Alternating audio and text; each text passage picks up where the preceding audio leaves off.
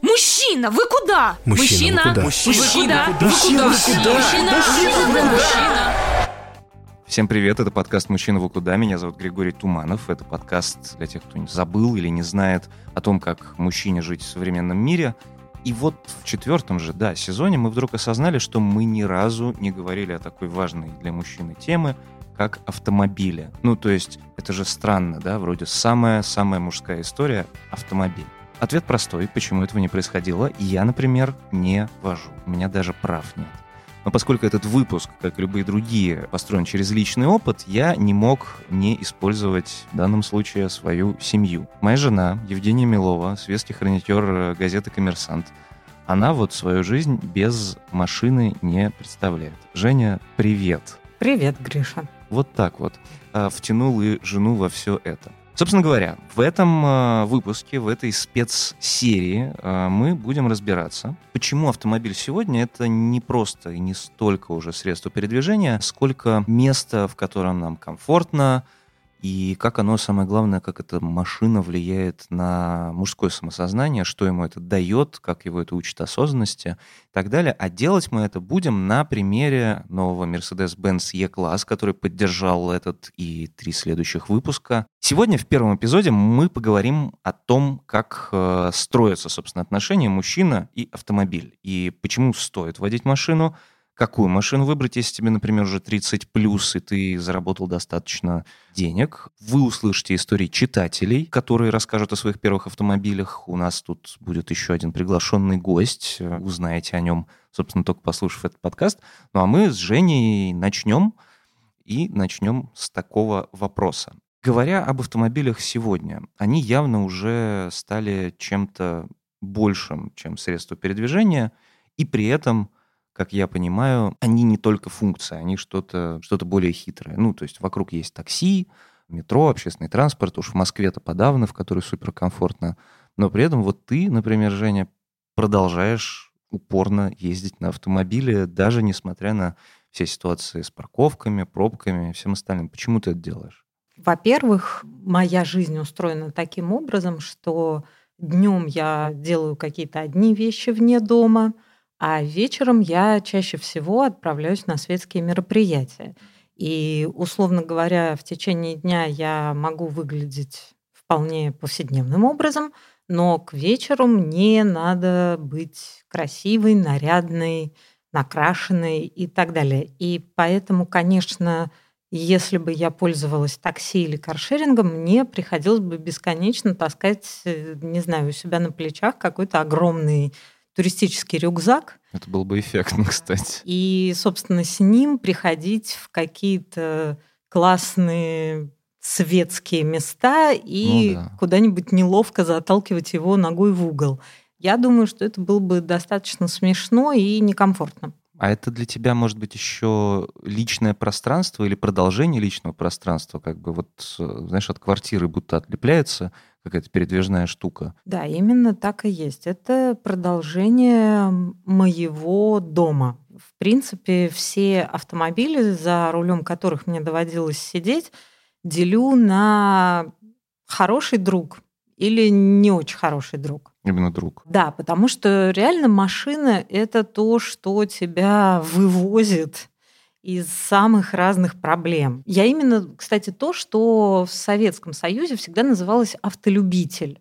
Потому что, в принципе, насколько мне известно, там была такая история, что все-таки приобрести автомобиль было не очень просто, не столько с финансовой точки зрения, сколько с точки зрения того, что нужно стоять в очереди, в очереди за машиной, да, да, да, там, да, получить да. право на ее приобретение и так далее. И поэтому, э, собственно, автомобилисты назывались автолюбители, э, что подчеркивало тот факт, э, такие увлеченные чудаки, что это такие да? увлеченные чудаки, да, что будто бы машина нужна не всем, а только каким-то таким специальным чудикам но при этом я себя искренне считаю именно автолюбителем, потому что я убеждена в том, что, например, я знаю маршрут самый короткий, самый оптимальный, самый быстрый лучше, чем любой таксист. И навигатор, наверное. И в ряде случаев я спорю с навигаторами, в ряде случаев я соглашаюсь с навигаторами, но так или иначе я чаще всего хорошо знаю город э, вплоть до того, что я знаю, по какой полосе лучше ехать в том или ином месте города. И поэтому для меня такси, даже очень удобное и высокого класса, все равно это не то, что способно принять э, и сохранять весь мой багаж в течение и твой дня. образ жизни. Да, и, к сожалению, я не могу доверить себя полностью водителю такси и как бы передать ему право строить маршрут и даже перестраиваться по полосам, а быть таким мерзким занудой, который сидит на заднем сиденье и говорит, а вот перестройте здесь сюда, а перестройте здесь туда, ну, тоже не хочется. Я понимаю, что это, в общем, невежливо и раздражает, и, скорее всего, приведет к тому, что моя оценка Снизится, в приложении да. Да, снизится так, что за мной будут... справедливо. Да, что за мной будут приезжать только совсем э, какие-нибудь неопытные и низкоквалифицированные водители, чего бы тоже не хотелось. Ну хорошо, Женя, мы... я еще раз убедился в твоем прекрасном занудстве, очень его люблю, ну хорошо.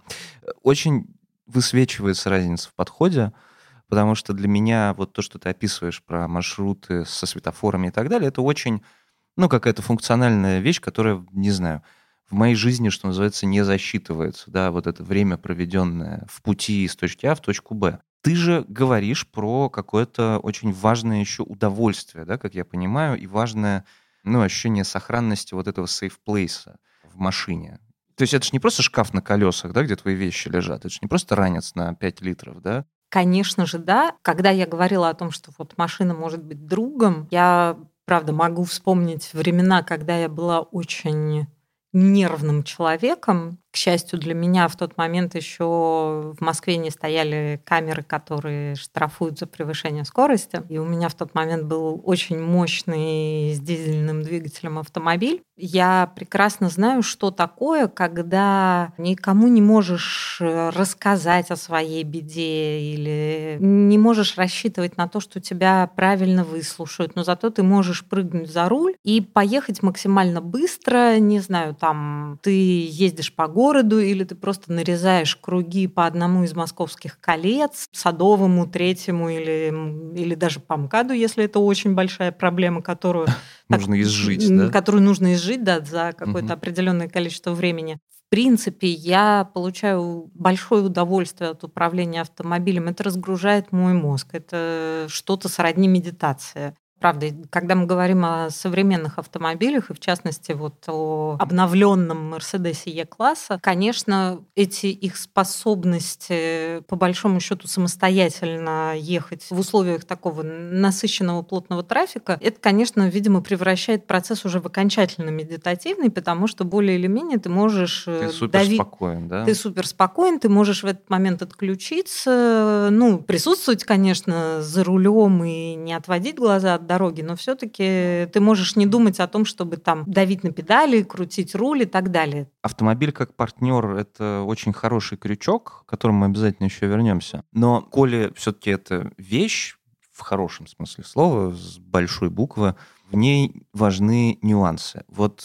я абсолютный профан. Мне что одно сиденье, что другое сиденье, что пятое, видимо, я еще и человек непритязательный, Жень наверное, или избалованный, возможно, ездой с тобой. Ты просто избалованный человек, потому что, напомню тебе, у нас хорошая машина с хорошими сиденьями и с разными функциями настройки, подогрева и так далее. Конечно, в нашей машине нет тех функций, которые есть как раз вот в обновленном Мерседесе Е-класса, который, надо сказать, кстати, это вообще тут дело даже не в том, что именно этот автомобиль э, поддерживает твой подкаст, угу. но это действительно автомобиль, который всегда все годы своего существования, причем тут можно считать по-разному, можно считать с 93 -го года, когда он действительно получил название Е-класс, или можно считать с 46 -го года, когда он назывался скажем так, другими буквами, но по сути это был такой Тот самый э, да? прародитель Е-класса. А. И это всегда был автомобиль максимально инновационный, очень представительный, очень красивый. То есть, правда, мы тут можем вспомнить, например, э, те самые, так сказать, глазастые Мерседесы, которые появились в середине 90-х, И это был абсолютно прорывной дизайн, хотя он при этом в то же время опирался на наследие предыдущих моделей из 80-х, из даже 70-х и так далее. Но тем не менее, это был такой Мерседес, который вроде бы не был самым дорогим в линейке, не был тем самым пресловутым 600-м Мерседесом из 90-х, но при этом, глядя на него, у людей, я даже помню свои детские впечатления от этой машины, что просто ты понимал, что перед тобой не просто машина, не просто надежная, дорогая, от хорошего производителя машина, а что это действительно произведение искусства, такой piece of art. У нас еще нет того, что есть у Mercedes E-класса, а именно разнообразного массажа, который встроен в сиденье. Да, то, что называется функция Energizing, там аж 8 различных программ массажа. Да, там далее. даже есть э, программа массажа, которая называется Power Nap. Это то, что ты любишь больше всего в течение дня. Хорошо, но мне для этого, мне для этого, например, не нужна машина. Ты просто не пробовал делать это в машине понятно, у тебя, конечно, эмоциональная привязанность к автомобилям, не знаю, к их салонам, нюансам и всему остальному какая-то колоссальная. Гриш, я хочу мере... тебе сказать, что я вообще очень люблю все красивое. Спасибо, дорогая. Ну, а вот история о первой машине от э, композитора Игоря Вдовина. Его часть публики может знать по, например, сотрудничеству с группой Мессер Чапс СБПЧ. Другие же люди, возможно, знают его по а, работе с фильмами Ренаты Литвиновой и многими другими. Послушаем, что говорит Игорь. Мне кажется, первая машина появилась в 2004 году. Это была английская машина. Я уже не помню, но я думаю, я почувствовал радость.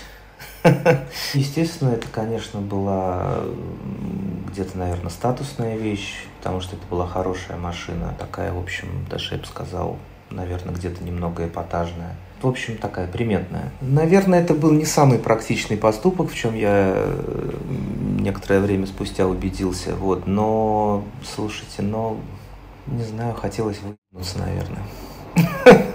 И чему это помогло совершенно точно? У меня на тот момент была очень довольно сильная такая прям нехорошая депрессия, и я довольно плохо себя чувствовал.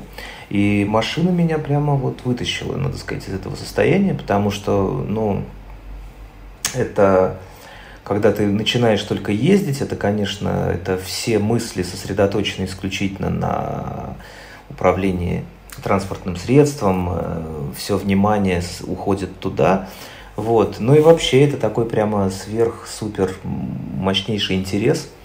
Вот. И в этом смысле машина, конечно, мне сильно помогла, за что я до сих пор благодарен автомобилям, я их нежно люблю до сих пор. Ну, как это не, не, не, не скучно звучит, но, наверное, ну, какой-то очень такую мощную инъекцию интереса я получил с помощью машины. Я до сих пор с удовольствием э, езжу, и я люблю там длинные поездки, например, в Петербург я люблю ездить на машине. Первый автомобиль и вообще вот первые какие-то навыки вождения, получение этих навыков меня оттуда, в общем, дернули. Это для меня всегда большое удовольствие. На тот момент 390 лошадиных сил – и, наверное, ощущение вот мощности, ну, это же здорово управлять. Не зря же с детства человек пытается играть в какие-то вот эти вот быть водителем. Но по поводу контролировать э, что-либо, особенно в условиях современной Москвы, это довольно сложно. Это наоборот, э, в общем, можно влипнуть в огромную пробку и перестать контролировать вообще все. Я ничего какого-то сверхъестественного не чувствую. Просто садишься в машину, в которой комфортно, в которой э, можно включить любимый музон и слушать его, допустим. И знаете, это так удобно, когда точку А и точку Б соединяешь, э, находясь в комфортном каком-то маленьком помещении. Такая вот э, просто кон- конурка такая.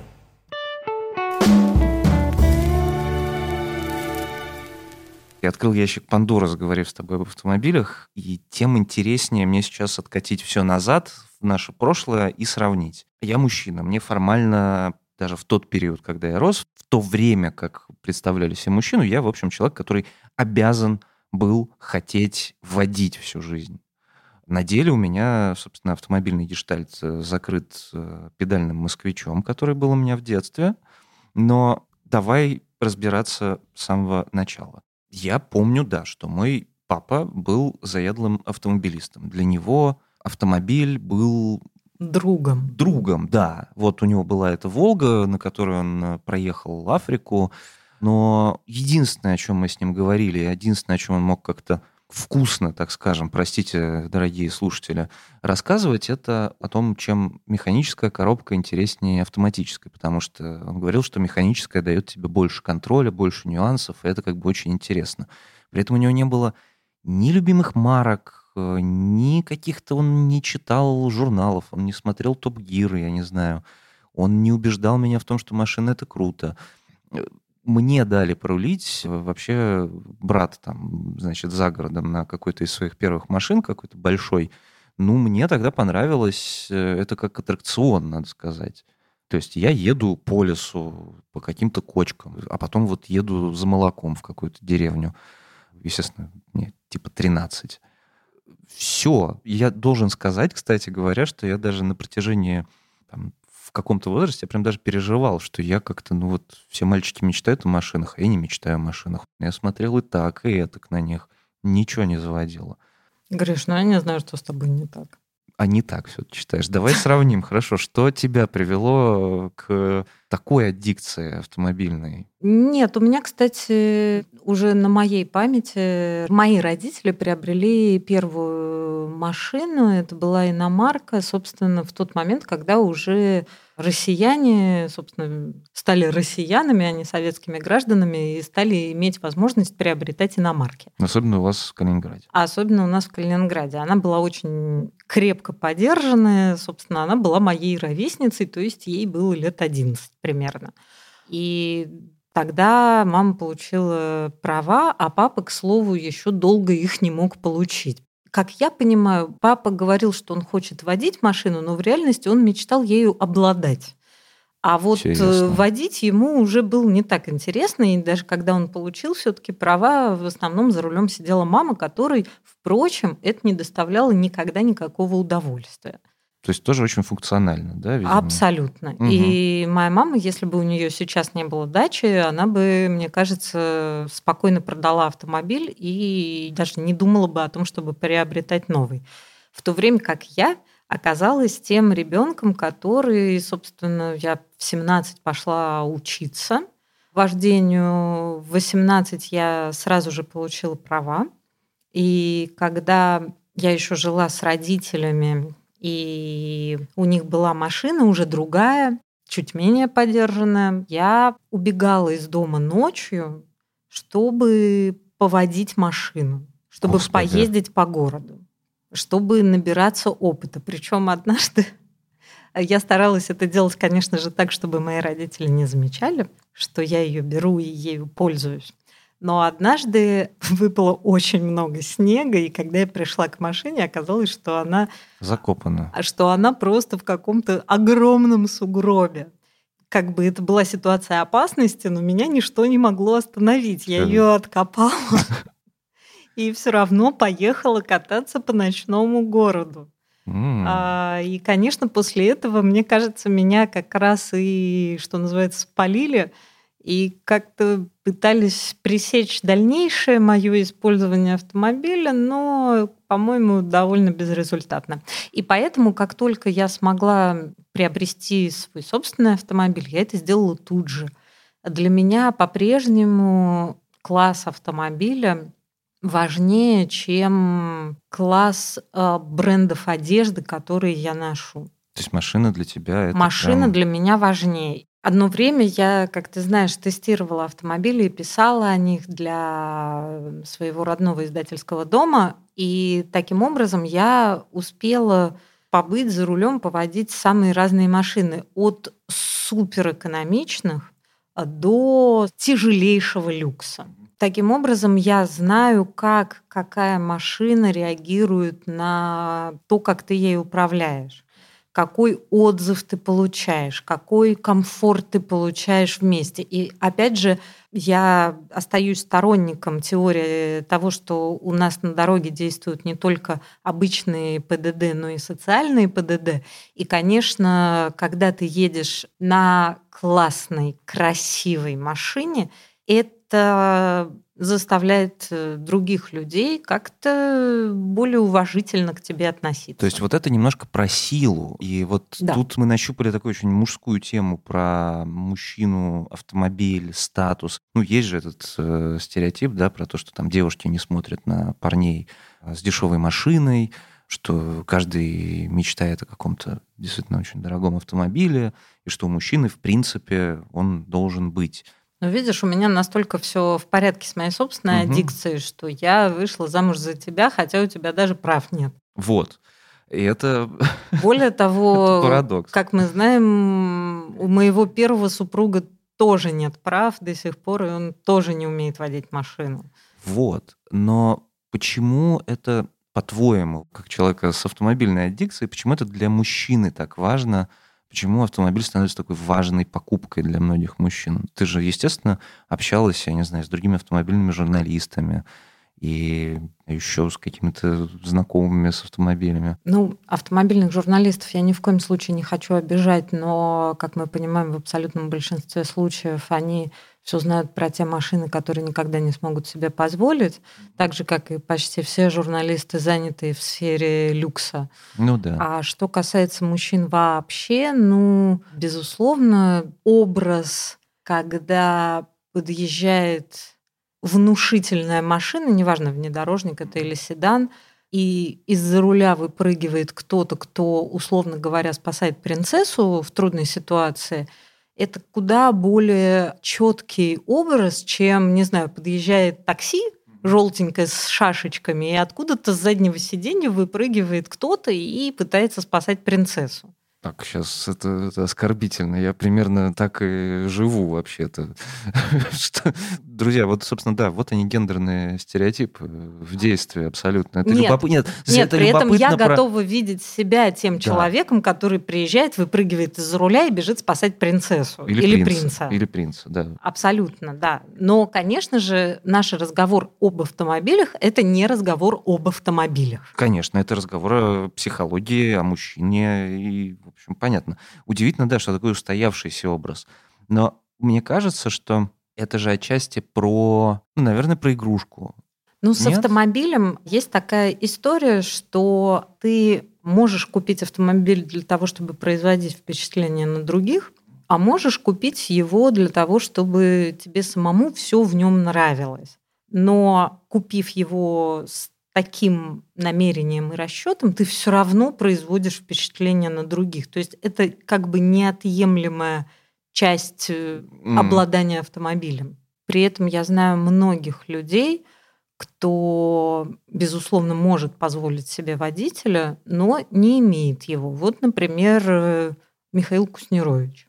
Сам водит. Сам ездит за рулем, сам отвозит сына в школу. Видимо, поэтому у принадлежащих ему торговых центров так классно работает вэлет паркинг, но потому что ему это правда важно самому, но он действительно, да, ездит за рулем. Или вот, например, музыкант Игорь Бутман тоже сам водит свой огромный-огромный Мерседес. Но ты идешь и, допустим, покупаешь, ну вот тот же Е-класс, который мы сегодня обсуждаем чтобы водить его самому, чтобы самому. Ну, Е-класс, да, это не машина под водителя. Вот. Почему? Но она при этом выглядит э, Нет, как она машина... выглядит круто, и, в принципе, да. можно посадить водителя, конечно, за руль.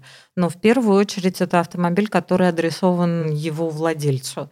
И, собственно, если посмотреть на него изнутри, то там все эти тачскрины, панели информационные и так далее. Там все максимально, конечно, заточено под э, то, чтобы водителю было супер комфортно, супер классно, супер удобно. И как раз автомобили, которые предназначаются для шоферов, они не всегда... Они да? Они в ряде случаев даже больше закладываются на оформление второго ряда кресел. Е-класс такой энергичный, я бы сказала. Uh-huh. То есть в нем чувствуется не только красота и эстетика, но и такая эстетика, которая подразумевает внутреннюю мощь. С одной стороны, она, в общем, достаточно красива, чтобы на ней хорошо и классно себя чувствовал какой-то уже взрослый человек, но с другой стороны, она достаточно ребячливо, если можно так сказать, в управлении. Это, наверное, не, не очень точное сравнение, но как будто ты выгуливаешь свою таксу, и ты кидаешь ей мячик, и она за ним несется во весь опор. А ты стоишь, и тебе очень весело, и такси твоей тоже очень весело. И вам всем очень весело. Вот это такая машина, которая поддерживает какую-то вот эту веселость. То есть на ней можно классно, не знаю, срываться с места или там что-то такое Ну, то есть делать. на ней ты можешь...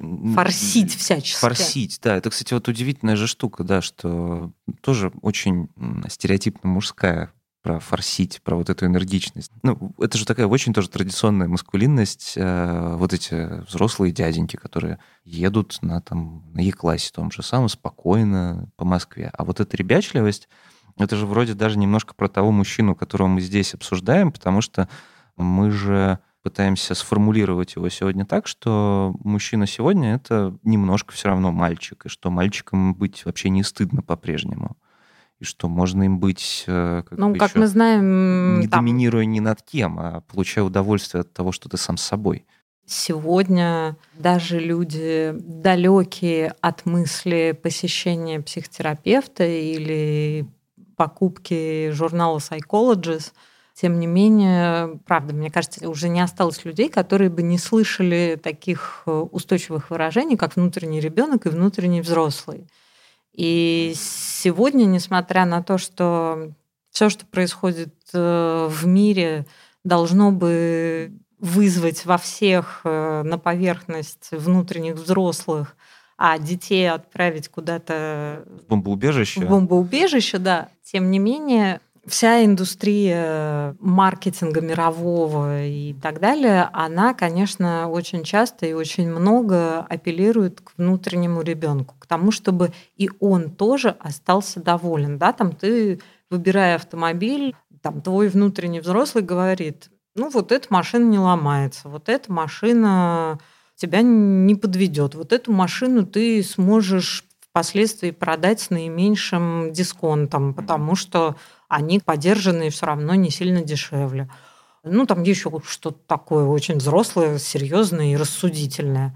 Но там твой внутренний ребенок при этом видит, э, как обновились задние фары, и просто не может больше жить без этого. Дайте. И говорит, дайте, да.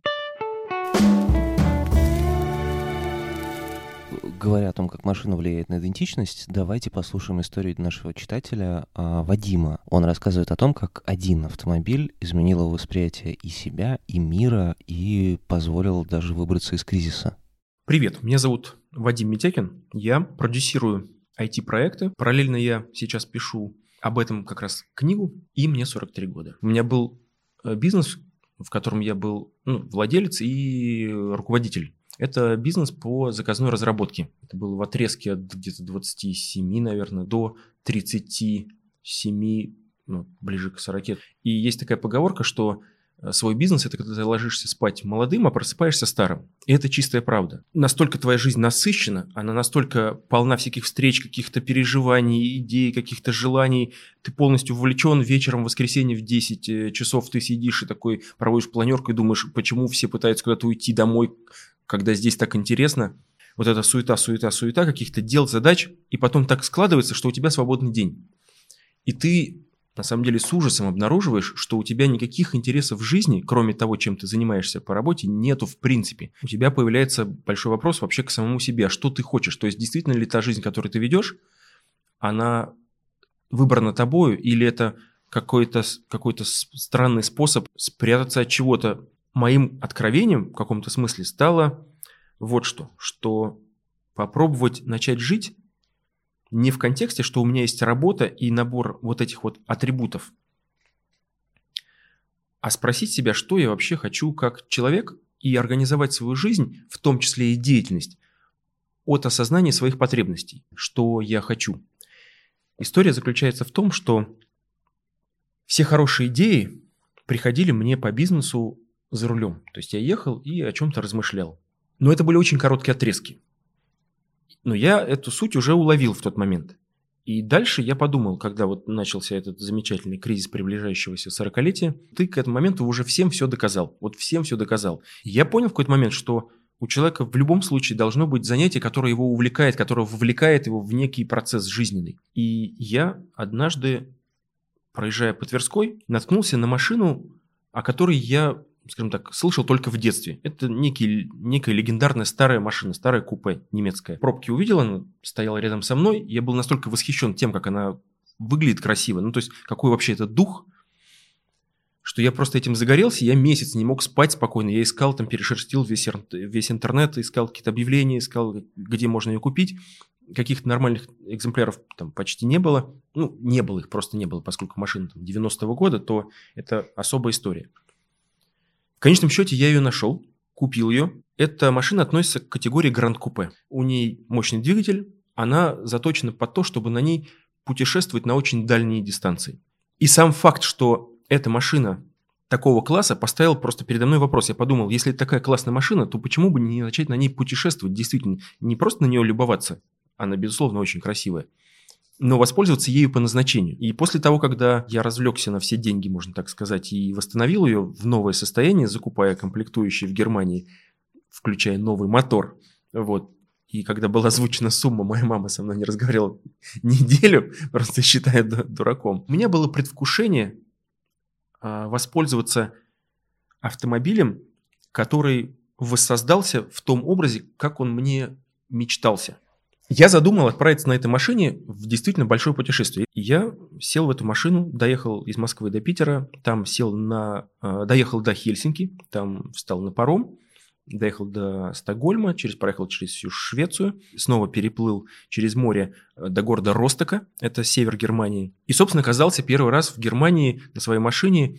на автобанах. И следующие две недели я провел просто катаясь по Германии я был один, я никого с собой не взял. Я за две недели объездил всю Германию. Эта история показала, насколько мир может, э, насколько перспектива твоей жизни меняется от точки зрения, из которой ты смотришь на мир.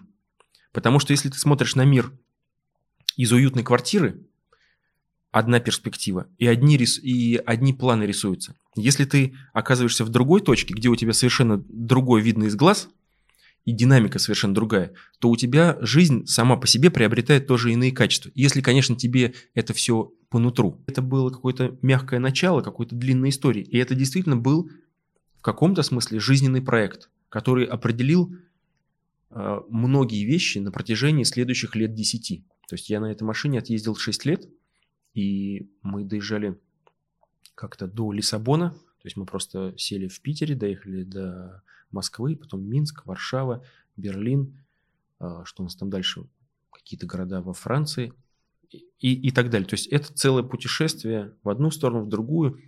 И, кстати говоря, вот в, этот, вот в таком режиме ты некоторые вещи совершенно по-другому вообще видишь и понимаешь. Когда ты находишься где-то под черным небом ночью в, Испании, просто на парковке, ты понимаешь, насколько далеко ты зашел. Езда на машине, вождение машины – показала мне э, ощущение пути, который ты преодолеваешь или, скажем так, через который ты идешь. И у меня было открытие, оно меня действительно поразило. Если мы сейчас выйдем на улицу, вот из этой студии, встанем на, ногами на асфальт, этот асфальт не закончится до океана. Это настолько поразительное открытие. То есть кажется, что разные страны, разные города, разные люди и так далее – но хитрость заключается в том, что вот этот слой асфальта, который нанесен, он непрерывен до самого конца ну, того мира, в котором мы живем. Это поразительно, потому что я же на машине не взлетал, не летел, я просто вот сел в нее и поехал. И дорога не заканчивалась. На самом деле с машиной получилась очень интересная вещь. Где-то к 30 годам бизнесом нашему уже было порядка пяти лет, и эта проектная работа, вот эта вся суета, в какой-то момент появилось то самое выгорание. И проекты все разные, проекты вроде бы классные, но у тебя нет ощущения чего-то уникального, то ради чего ты вообще все это затеял.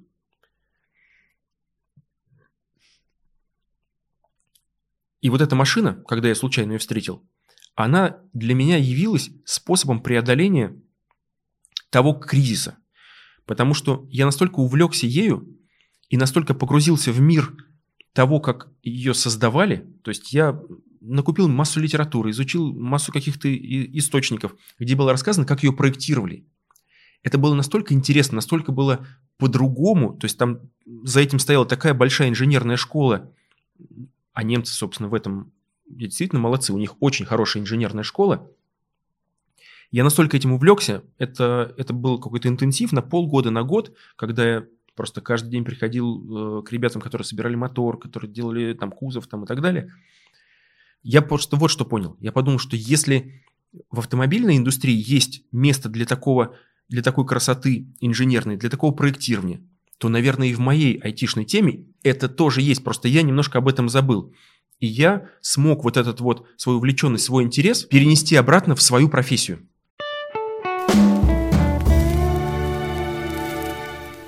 Но мы с тобой еще выше, если помнишь, начали говорить о машине как о партнере и как друге. И в этом смысле, да, у вас абсолютное пересечение с тем же моим папой, потому что у него машина, конечно, тоже напарник скорее. Просто сегодня же этот напарник так умнеет и так усложняется, если я все правильно понимаю. Ну, он усложняется внутри, ну, и, а для тебя, да. для потребителя, он упрощается, конечно. Ну, просто да, потому что, конечно, вспоминаешь вот эту папину Волгу, ну, в общем, четыре колеса, механическая коробка передач и как бы прыжок э, в какие-то интеллектуальные технологии и так далее, и так далее. Ну да, сейчас же все сейчас современные собой, автомобили да. подключены к твоему телефону, и, соответственно, там через э, телефон ты можешь э, добраться до еще каких-то дополнительных функций. Они могут неявно находиться на тачскрине, на приборной панели. Ты можешь э, еще сидеть дома и допивать свой кофе, но твой автомобиль уже начнет греться. Это Вау. зимой очень актуально и очень круто. Но все равно, если нет мужа, который раскопает, то будет сложнее. Ну, в сугробе, например.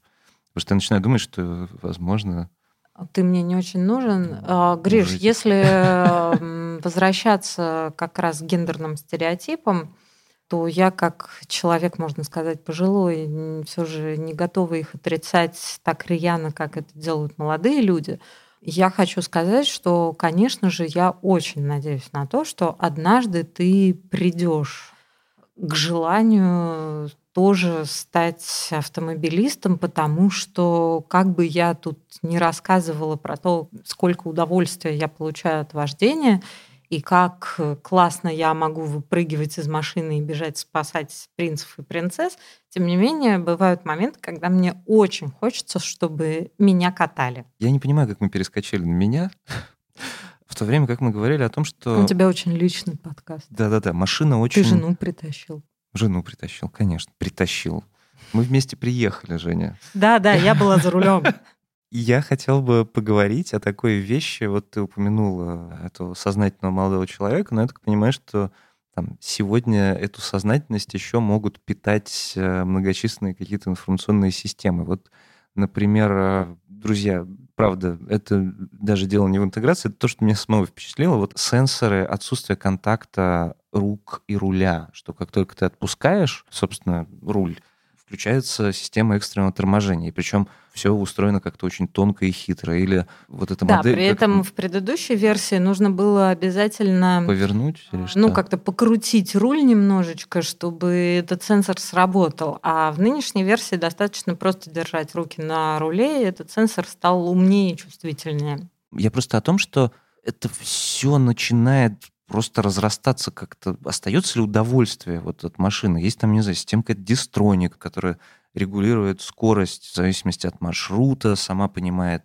когда будет пробка, сверяется с картами и так далее. Вот. Все зависит от твоего настроения. Любая такая система не Ты работает, где? она не работает по умолчанию. Ты можешь ее включить, можешь ее выключить. Автомобиль усложняется с точки зрения смыслов, получается, как-то гораздо сильнее потому что, правда, надежная вещь, которая тебя куда-то довозит, добротная, хорошо сделанная и так далее.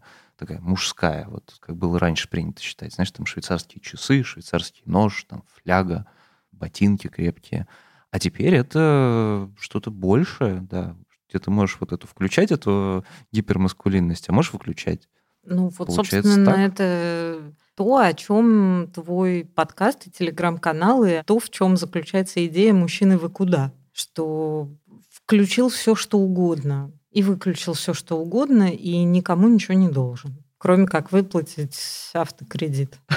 Или если ты на нее заработал, Вообще никому, Вообще ничего, никому ничего не должен. Вообще Вообще красавчик. красавчик. Это хорошо быть красавчиком. Хорошо, я абсолютный профан.